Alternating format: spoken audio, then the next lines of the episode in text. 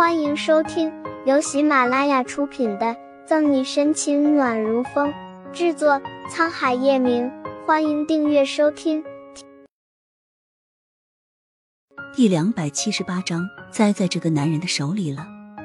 沈西也知道自己这是在无理取闹。作为叶氏集团的部，叶晨玉肯定有他更多的事要做，能给他找来那么好的律师已经是仁至义尽。但他就是忍不住的委屈。忍不住的想和他闹闹小情绪。以前他就是心里有苦也不敢说，小脾气也只能忍着，因为怕没有人哄会很尴尬。现在他的喜怒哀乐都想和这个男人分享。从他闯进那个房间，上了中了药的叶晨玉，他就栽在这个男人的手里了。不管他是不是四年前的那个野男人，我的错，都是我的错，好吗？没有生气。叶晨玉温柔的好脾气的哄着沈西，能得叶晨玉这样低声下气的哄，全世界估计也就沈西有这个殊荣了。趴在叶晨玉肩膀上无理取闹的哭了一会儿，沈西不知道什么时候又睡着了。二十五年来第一次被人当作杀人凶手，说不委屈是假的。睡了个昏天暗地，等沈西醒来的时候，叶晨玉已经去公司了。岳玉琪生日宴会仪式的风波算是过去了，沈西也恢复刑侦队队长一职。但考虑到他的心理创伤，杨局善解人意的放了他一个星期假。嫂嫂，我能不能问你一件事啊？盛世庄园后花园里，沈西沐浴着秋日的阳光，托着腮傻愣愣的走神。顾春寒就走过来，嗯，好，你问。眼睛没有眨一下。沈西点头，未发现沈西的不对劲。顾春寒舔了舔娇嫩的唇，不好意思的挠挠头。那个嫂嫂，你有没有有没有穆子谦的联系方式？问完，顾春寒的脸色微红发窘，但泼出去的水收不回来了。一零零三八八四二九六九。沈西熟练的从嘴中吐出一串数字，顿儿也不带打一个。啊，一零零三八八四二九六九。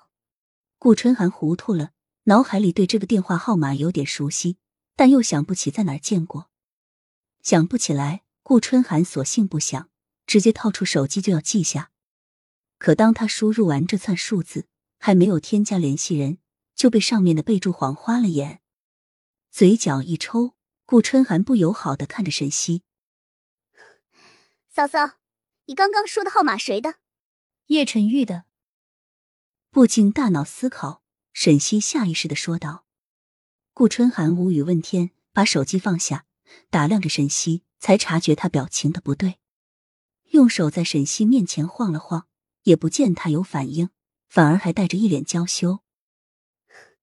嫂嫂，顾春寒用力推了一下沈西的肩膀，在他耳边大声的喊道。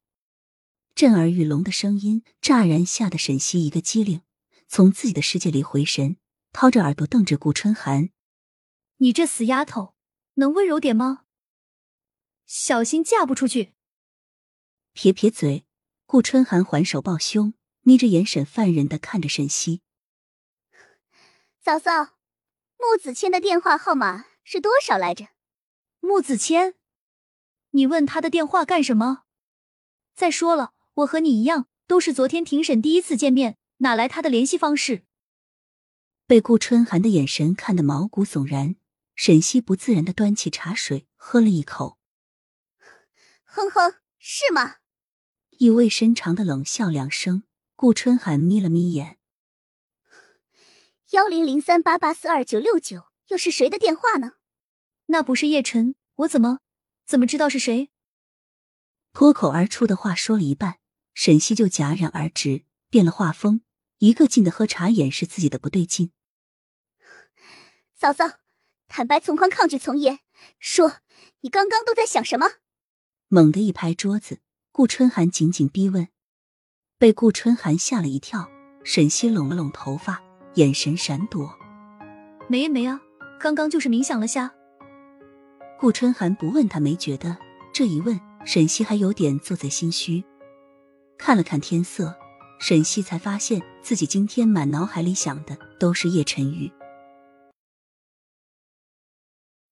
本集结束了不要走开精彩马上回来。